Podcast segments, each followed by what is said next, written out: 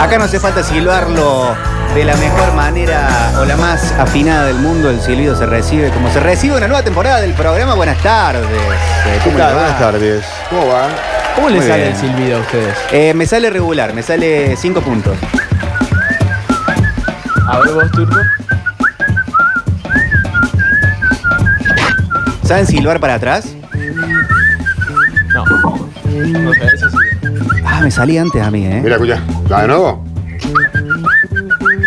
Lo que no me sale es chiflar. Que creo que eso eh, solamente hace falta eh, no otra cosa que no sea alguien que te enseñe in situ y en el momento justo. No sé si hay tutorial para todo eso. No sé si lo hay realmente. Yo me engancharía en alguno de ellos, porque el tema del silbido solamente sé meterme los dedos adentro de la boca. Bueno. Pero no me sale con profundidad. Y ya por protocolo no se puede hacer chiflar al otro, porque dedo en la boca de la otra persona No, bueno. no estaría probado por el COE. Yo no le pido los dedos a nadie. ¿eh? ¿Quieren escuchar más o menos? A ver, pero de... ¡Oh! Te sale muy bien, turco. Te sale excelente. Bueno, dale. Es muy también de frontman de banda saber chiflar. Es verdad. Es de capitán de equipo también. Es de defensor Claro. que lleva adelante la defensa del equipo de atrás para adelante. Es de pre- preparador físico, no sé si tanto de técnico. Eh, De técnico, pero un técnico muy intenso. Sí. O sea, el tipo que es muy tipo Cacique Medina, Ramón Díaz. Modo Coudet. Ah, Chacho Coudet. Esos, esos técnicos así insoportables arriba del jugador, eso saben. El chiflador. O también el profe de educación física Sí, ni hablar. que tiene eh, de modo de arenga agitar al otro. Sí, también el que sabe chiflar muy bien y que suele participar en momentos importantes dentro de la calle, ¿no? De la urbe, es ese que está a veces en el semáforo, en la esquina de la carnicería, ¿no? Que está siempre en el lugar donde hay mucho movimiento y que hay un camión que está doblando mal, la que- va este- ¡Ey! y le mandan un Bien. con en una esquina todo, ¿viste? complicada de la ciudad. Habría que Exacto, preguntarle a los taxistas que escuchan mucho la radio si les cae bien o les cae mal el chiflido para llamar al taxi. Ah. El típico ¡Taxi! ¡Ey!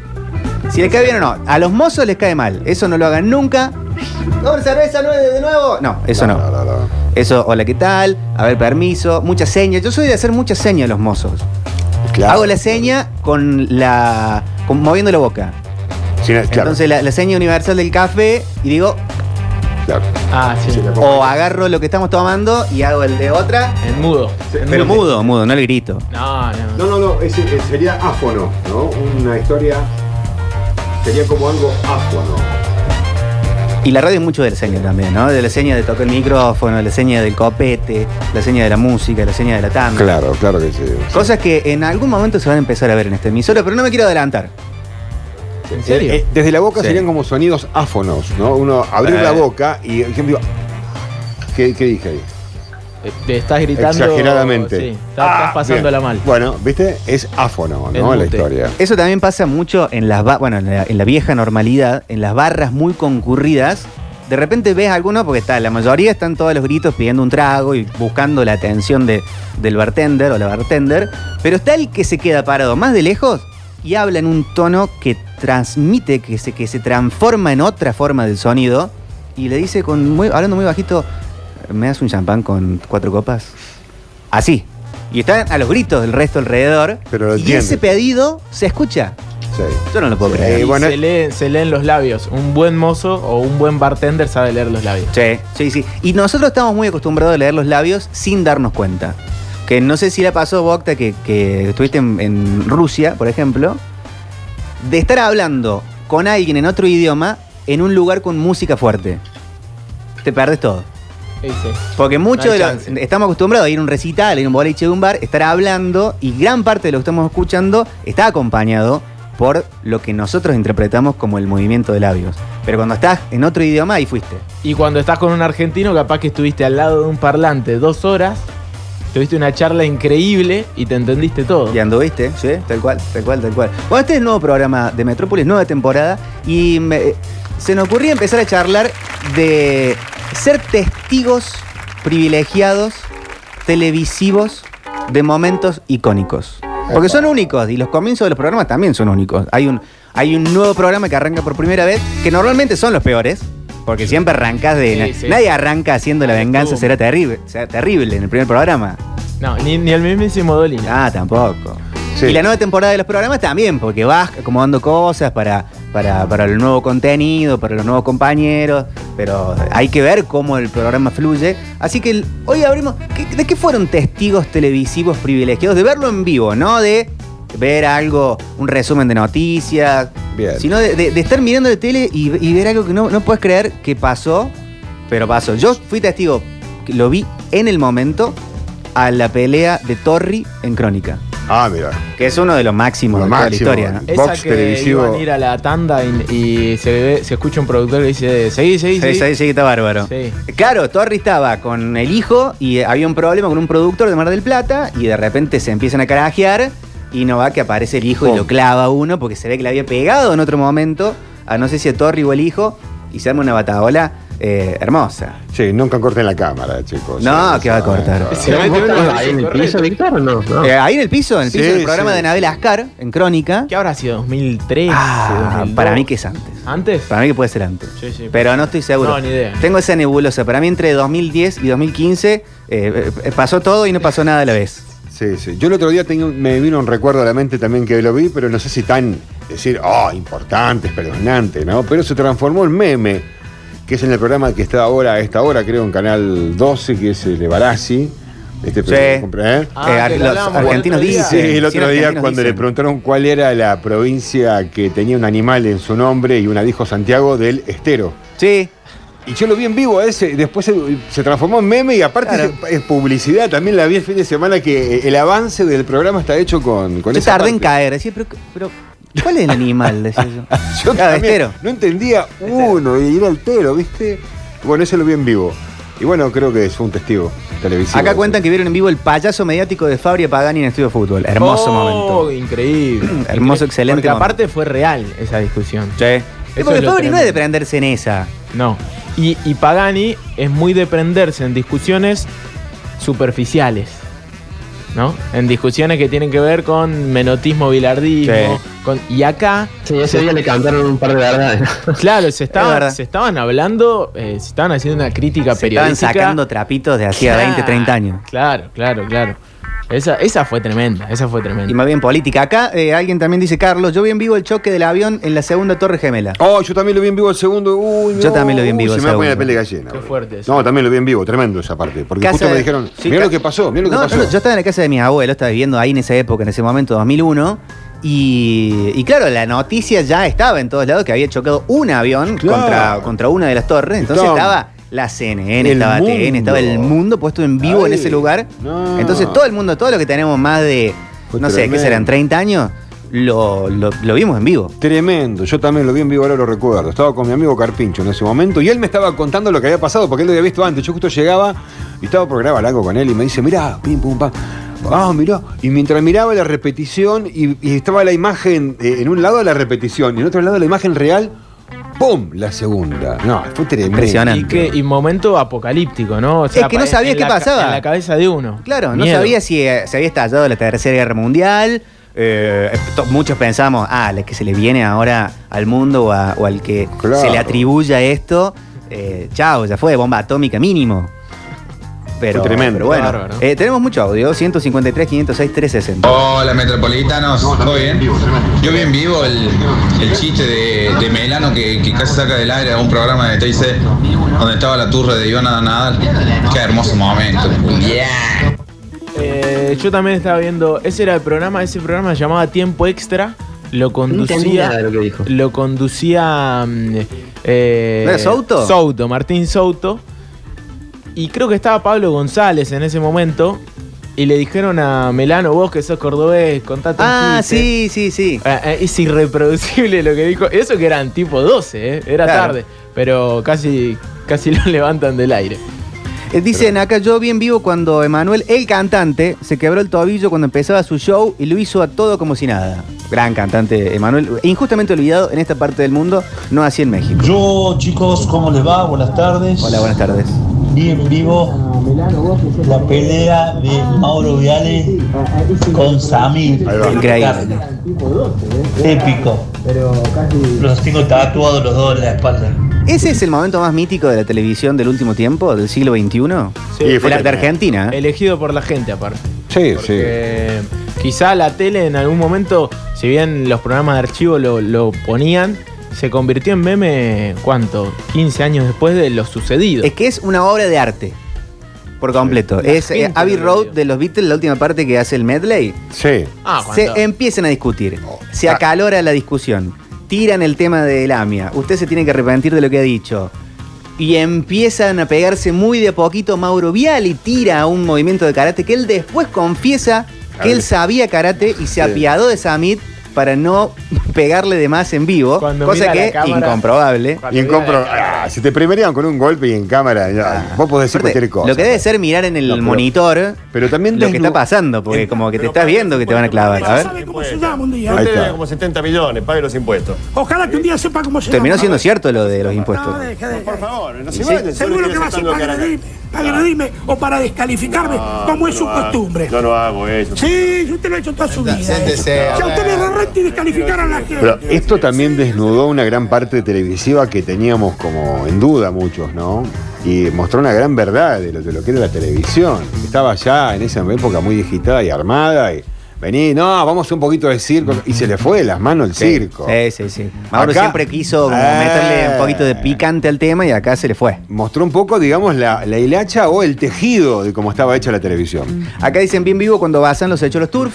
Esa es buenísima. Que después la, lo volvieron a hacer, invitándolo a Bazán al- a uno de los shows, creo que fue en Club Paraguay, en algún Sí. regreso de turf. Sí, sí. Invitaron a Bazán a hacer, el, a hacer la Estaba, fui testigo de, de eso.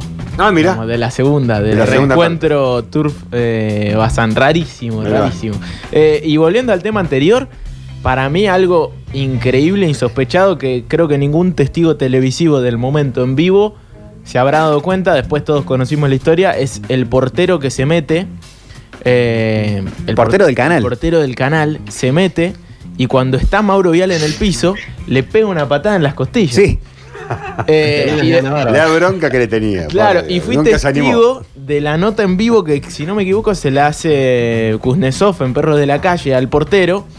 Y, y el tipo dice que después de eso lo echaron, pero que nada, que te- todos los días llegaba Mauro Viale al canal y no lo saludaba. Claro. Así que cuando vio al viejo de mierda ese en el piso fue y ¡pumba! le entró en las costillas. Insólito. Qué bueno cuando también se empiezan a blanquear quién es buen compañero y quién es mal compañero en la tele, de los programas que desde el interior sobre todo terminamos mirando. Porque vieron que dicen que, por ejemplo, Iván de Pineda conoce el nombre de todo el mundo que participa de un programa de televisión. Pero de los cámaras, de los maquilladores, de las maquilladoras, de los productores. Que hola, ¿qué tal? ¿Cómo andás, cachito? ¿Todo bien? Eh, ¿Qué tal al, al boys el fin de semana? ¿Estás contento? ¿Cómo está tu mamá? ¿Cómo está tu ¿Viste? mamá? ¿Se mejoró? Ahí te traje, mirá, este, estas pastillitas que pueden ir bien. Eh, dicen, que, dicen que, por ejemplo, que. Feynman es más o menos por- eh, parecido. Eduardo. No conocen el resto de Que es esa buen gente, no no, no, que es buen compañero, que conoce cómo se llama todo el mundo, que trata bien a, a la gente con la que trabaja. Ah, bien. Y dicen algunos que mucho de esto de, Sí. de llamar a un estudiante para, eh, para cruzarlo al aire está medio armadito. Ah, sí, Que hasta que los banca un poco y, y les da visibilidad. Al menos eso es lo que él debe pensar. Sí, no lo dudo, no lo dudo que nada debe ser tan fácil, ¿no? Para aparte para el otro lado también, el que va arrancando en este, en este lugar. Pero sí, lo de Feynman es, es comentado también, de que sí que tiene muy buena onda con todo. Sí, sí, sí, sí, sí, muy comentado. Eh, acá dicen, chicos, buenas vibras. Eh, y aguante Metrópolis. De la Rúa perdido en Videomatch, ese yo también lo vi en vivo. Oh, yo también. Bueno, creo que. Sí, ¿Cuánto medía ese programa? Más de 20. en ese 40 y momento. pico, En ese momento, más de 20 seguro. Media no recuerdo en la época de la Rúa, pero eran más de 20 seguro. ¿Y do- qué es? ¿De 2001? 2000, 2001. Eh, 2000, ya, debe haber 2001. sido. Eh, no, eh, ¿Sí? ah, no, no, fue antes de irse, poquito antes de irse, o sea que do- fin del 2000, época de cambio de ministro. Y se fue noviembre, diciembre del 2001, habrá sido media- Bueno, mitad de sí, año. a mitad de año del 2001. Porque después te guardás. Si fue diciembre poco. del 2001 que se fue, fue mitad de año, hoy nomás. Sí, Claro, sí, antes. diciembre del Fue 2001. fuerte. Yo vi en vivo el chabón en crónica que decía, yo venía pisteando como un campeón, dice Javier de Arenales. Oh, Increíble. Y, y Crónica metía mucho. Yo vi en vivo la explosión del transbordador espacial Discovery, dice Carlos el Biker. Esa también, que estaba todo el mundo Oh. viéndolo. Ese y el Challenger. Oh, Un poco qué antes. feo eso, ¿Qué, año estamos hablando? Yo creo que el Challenger, no me acuerdo ahora, pero habrá sido los 80, Challenger más o los menos. 80 por ahí. Por ahí. El Discovery no sé. Pero debe haber sido todo un tema. Y, y está el video desgarrador del el colegio a donde daba clases una maestra que era parte de la tripulación del, del Challenger. Y están los, los- los alumnos y está toda la, la comitiva mirando y explota en el aire horrible. Imagínate, fue en 1986, eh, época del video cable y la televisión que estaba siempre esperando, aparte, algo que suceda de esta, de esta manera, ¿no? Sí. O sea, algo inesperado, obviamente, pero eh, la televisión en vivo estaba jugando un papel importante tremendo. Claro. Pero tremendo. Hola banda, ¿cómo andan? Hola. Yo recuerdo haber visto en vivo Ricky Maravilla de Susana Jiménez empezando a cantar. Él tenía que bajar unas escaleras, se tropezó en la primera y bajó cuatro o cinco escaleras de un salto, un porrazo en la cara se pegó. Impresionante, no me olvido más. Perdón, Hermoso. tuvo una pelea también, Ricky. Sí, en América, en Pasión de Sábado. ¿Con quién era? Le hacen una joda muy al estilo de Video Match en, en Pasión de Sábado, creo que era ese programa, con Hernán Caire, Sí. con Marcela Palermo, con, eh, ¿cómo se llama este actor actriz que se pone una, una peluca? ¿Costa? No. Eh, no, no, una peluca colorada, lentes, bueno, en fin. Y le hacen un chiste Sí. como de esas, de, de como las de la cámara oculta de Video Match o del show de Video Match, de un programa medio falso. Sí, sí. Y, eh, y cuando salen a decirle, Ricky, es una joda, ¡Pum! No, no lo pueden contener. lo clava al mago sin dientes. Ahí está. Ah, ahí empieza todo el nuevo. Sí. Digamos, de ahí, de ahí No, en no más. te- no tenía dientes de Ah, antes, ya no no, tenía. no tenía. Ya, ya no tenía. Pero Que el mago sin dientes sí. es, eh, es uno de los mayores vendedores de aparatos para magos del país. Mira, ahí está. Él tiene una empresa que ve- te vende el, el- el mazo de cartas, te Sí, vende sí, la galera con. ¿Es empresario el mago sin dientes? vende- Ahora me- vende ahora me insumo de mago. Ahora me cierra. Un todo. empresario. está. Y bueno. Sí. Escuché en vivo Los Odios, Los Odios de, de Elía Peña. Yo ese no lo escuché en vivo, pero lo escuché eh, en más o menos el momento. Ah, porque sí, yo yo escuchaba sí. mucho ese programa de Peña. Y, y fue todo un tema eso también. ¿eh? ¿Fueron testigos televisivos o habrá alguien en Metrópolis del momento en el que Fernando Peña saca un arma con Mirta Legrand? A mí, yo te diría que sí, pero creo que estoy construyendo el recuerdo. Sí fui testigo televisivo de Peña en un programa con Nico Repeto, en donde eh, él rompe una mesa de vidrio, caen todos los vidrios, se corta, y en ese momento la información sobre el, sobre el HIV no estaba tan clara como Uy, ahora, claro, había mucha ignorancia y mucho preconcepto y mucha discriminación, como bueno, hoy también eh, hay, pero en ese momento era, era más todavía, y fue todo un escándalo porque era Peña, todo cortado, en, en vivo en la tele. Claro. Y él decía, sigan, sigan, la estamos rompiendo en el rating. Y era cierto, pero, pero bueno, era un momento... No había que, no, no había que tocarlo nada más. No, Hola chicos, ¿cómo andan? Feliz retorno. Y yo fui testigo en vivo de Delia gritando en América, el que trae la droga y sabe que El va. Soneca de Banfield, que es la misma de amor, amor, amor. Hace falta amor. Papo DJ de, de ese fui testigo. Eh, sábado de bus, ¿no? Sí. Chao. Lo viste en vivo, qué bueno. Sí, equivocado ahí, Papo, ¿no? Sí, sí, sí. Sí.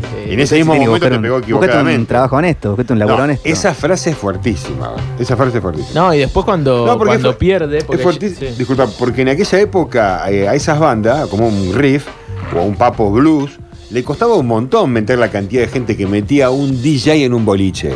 Porque estos, boliche, estos bolicheros o estos DJ iban de boliche en boliche, ¿no? Sí. Como dice el tema, de bol- iban de boliche en boliche a tocar una hora y tocaban tres o cuatro noches y estaban llenos esperándolo a él. Y bueno, verdad. y, y al Carpo no podía meter ni 300 personas. Claro. Empleo honesto. Sí, sí, sí. Ahí está. 500 metía, bueno, 700, Carpo, decir? pero bueno. Metropolitano, ¿cómo andan? Buenas tardes. En vivo, por crónica vi eh, al Maleo Ferrer cuando se, se suicidó. Pero nadie lo vio en Estaban vivo eso, ¿eh? transmitiendo en vivo. Nadie lo vio en vivo eso. Eso fue peor Es lo que hizo Crónica. vivo. Es un falso vivo. Claro. Porque filman la nota, van con todo el crudo, editan de, de- de tal manera que El cua- ¿no? cuando el, gra- el graph dice en instante se pega el corchazo. No, no. Y hasta pasan esa, eh, la- eh, originalmente lo pasan censurado, porque blurean esa parte, cuando dice hasta siempre María. ¡pa! Y, y después, de trasnoche, eh, vendían que lo iban a pasar sin censura. Qué bárbaro. Y lo terminan pasando. Ah, mo- mo- momentos de crónica en donde se corría la vara de, del- de lo- de los códigos y de, la ética. Hola metropolitanos, bienvenidos al 2021 eh, y un saludo muy grande a la Kika que bueno, hace poco me enteré que no sigue, eh, pero bueno, sigue siendo su casa, ojalá lo veamos en algún momento de vuelta.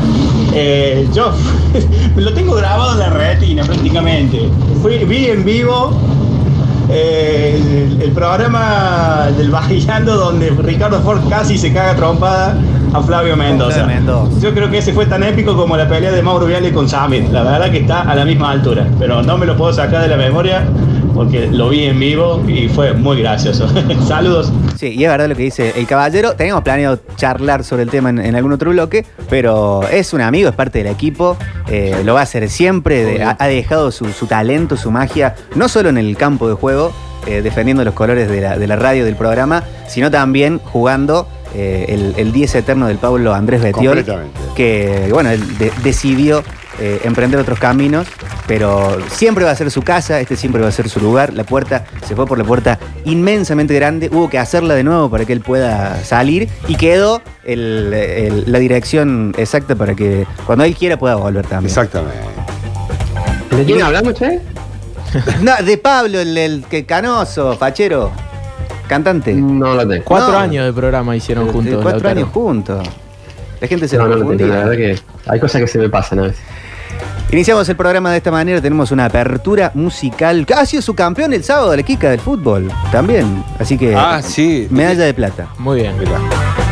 Arrancamos la nueva temporada de Metrópolis. Tenemos una apertura musical muy especial. Esta es la apertura musical de Metrópolis.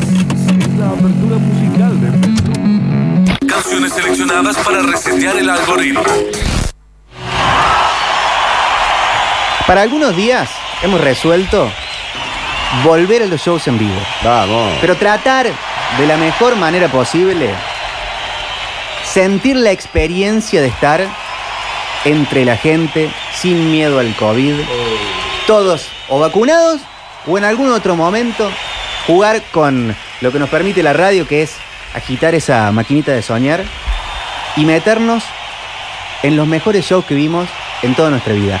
Y también algunos que hubiéramos querido estar en ese lugar. Momentos únicos de eso que solamente transmite un show en vivo y esos momentos en donde las canciones de toda tu vida, esas melodías con las que vos creciste, con las que crecieron tus viejos, tus hermanos, tus tíos, tus amigos, con quienes compartiste tanto, volvían a ser ejecutadas en tu cara. Cosas como esta. Canciones que claramente te curan las heridas, aunque sea por un rato. Uno de los máximos momentos musicales de la historia de la música argentina es esto. Charlie García, sonido en vivo con The Prostitution para iniciar la nueva temporada de Metrópolis. Empezamos de esta manera, decidimos meternos en el show en vivo y tratemos de disfrutar esto y, ¿por qué no?, cantarla de nuestra mejor manera.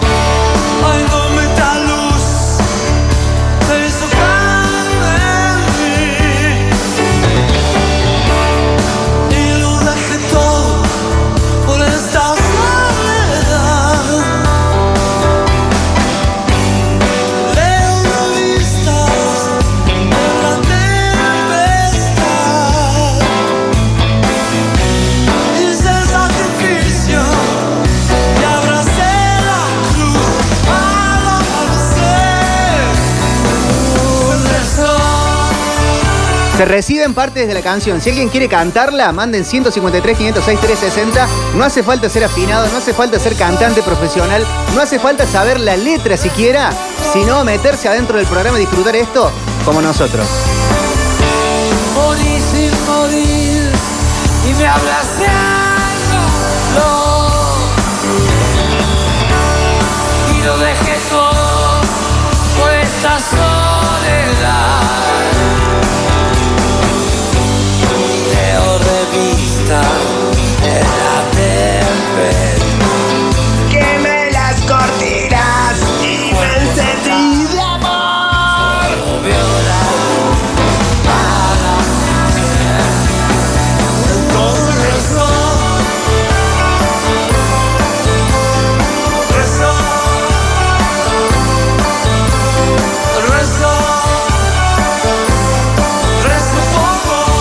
Beso por vos. Beso, beso por vos. Bienvenido, Metrópolis.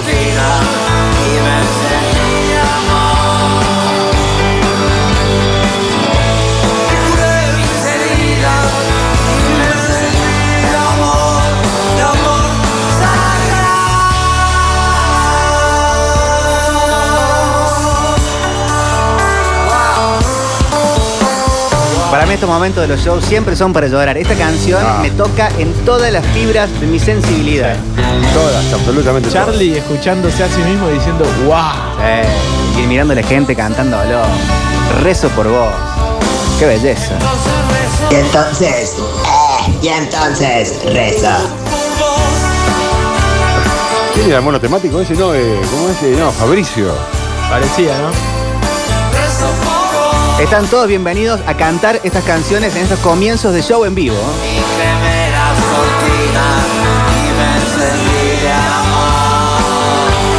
Por un ratito al menos nos metemos en ese pogo, en ese público, en esa comunión adentro de las canciones y con estos artistas irrepetibles, únicos.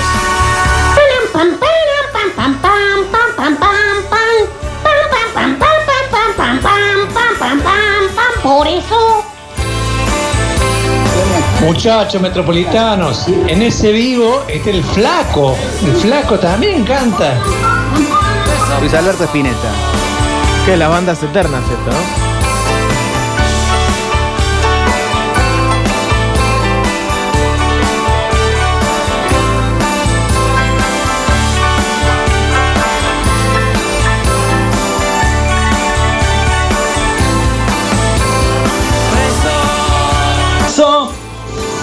rezo por vos, rezo, rezo por vos. Claro, esta canción cantala como vos quieras. Que nadie te diga si estás afinando, si estás fuera de tiempo. ¿Qué importa? eh? Seguimos en modo show en vivo.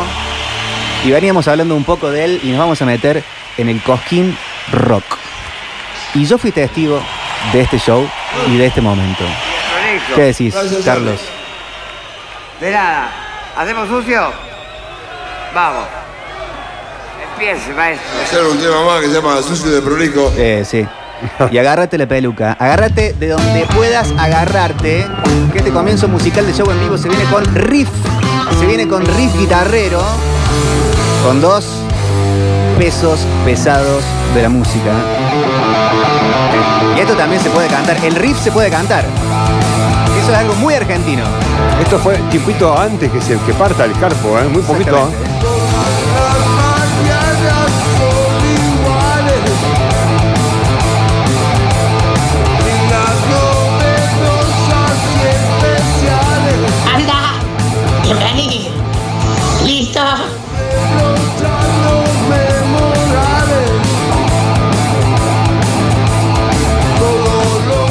Los shows en vivo son un poco esto. Muchos sentimientos para una sola cosa.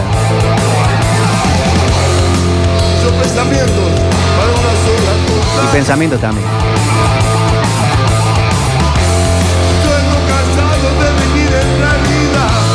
¿Y cómo no va a ser un poco esto, no? Salirnos de la realidad por un ratito.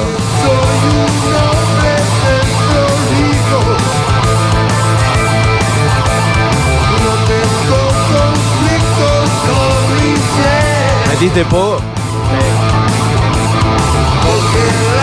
Poco, pero desde la columna del sonido para atrás. Estaba con unos amigos, como mirándolo. De ese San Roque que te permitía verlo un poquito de arriba. Fue el día que estaba Botafogo, ¿no? Estaba También. Botafogo también. No cambia nada. Estar un poco sucio. Y fue un reencuentro con Charlie después de mucho tiempo de estar bardeándose uno al otro. Completamente. Papo diciendo que él era rock and roll y que Charlie era más pop y más blandito. Gar- García. No se bancaba el carpo que Charlie diga rock and roll y yo. ¿Qué otro le dice a Charlie le dice García? Papo, no. Ah. No, de la época puede haber algún otro, déjame pensar. Nito Mestre. Nito. sí, para, para, para. Un poquito de solo de guitarra. ¿Viene bien esta hora? Solo volador en las sierras.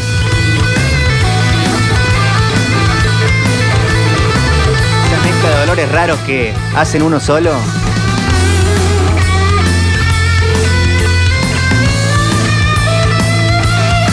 Por un momento no tenés frío, no te mojas con la lluvia, no te molesta que te choquen del lado. Es más, vení chocame y saltemos juntos. Y ahí nomás le decís rock and roll yo. No tenés conflictos con tu ser. Después si duelen las rodillas, si te tiran los músculos de las piernas, es un buen dolor porque lo viviste.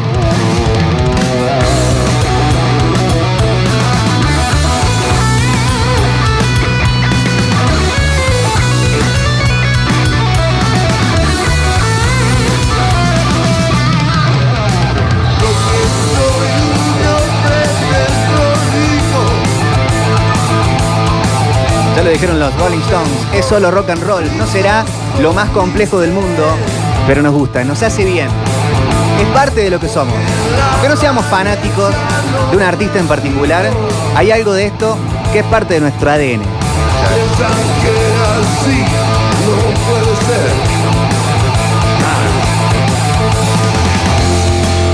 Pensamientos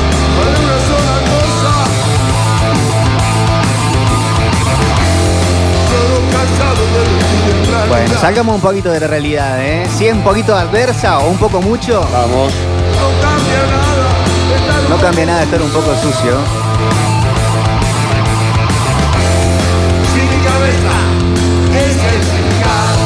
Ya, y los dos juntos. Cabezas eficaces si las subo. Show en vivo. De tanto en tanto nos vamos a meter en Metrópolis en la experiencia vivo, aunque sea por la radio y hasta que se pueda en algún momento volver a estar en esta comunidad, en esta comunión, en ese rejunte de gente, en ese océano de personas que nos encuentre cantando mal, cantando desafinado, cantando más o menos, a los gritos, derramando alguna lágrima, exorcizando algún demonio. Porque hay veces que la realidad es demasiado y estos escapes, aunque sea un momento por la radio, adquieren otro valor. Vamos a seguir en la experiencia en vivo para una más. Y en este caso no tuve la suerte de estar en este lugar, pero he podido ver el DVD, he podido ver las eh, eh, distintas grabaciones de esta banda. Y si decimos lugar para show en vivo en la Argentina y quizás tal vez en Latinoamérica y el mundo, todos pensamos en River Plate. Y si a El Carpo se le preguntaba por el rock and roll, me parece que de cinco bandas que podía ser referencia, una tranquilamente es esta. ¿eh? Si le vamos a meter guitarra, le metemos guitarra y medio a la apertura musical de Metrópolis, que en este caso es Mil Vivos.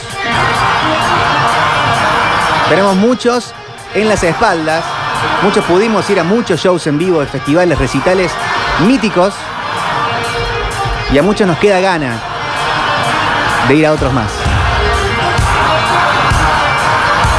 No hace falta ser fanático de ACDC para poder meterse adentro de esta experiencia y estar nadando entre estas guitarras y toda la gente de fondo que le da su pesto. Una vez hice la cuenta en YouTube, 12 pogos se arman durante una canción de este show. Uno de los pocos más grandes del mundo. Nos metamos acá adentro, en ese círculo que se arma, en ese coliseo humano que después es un huracán de gente.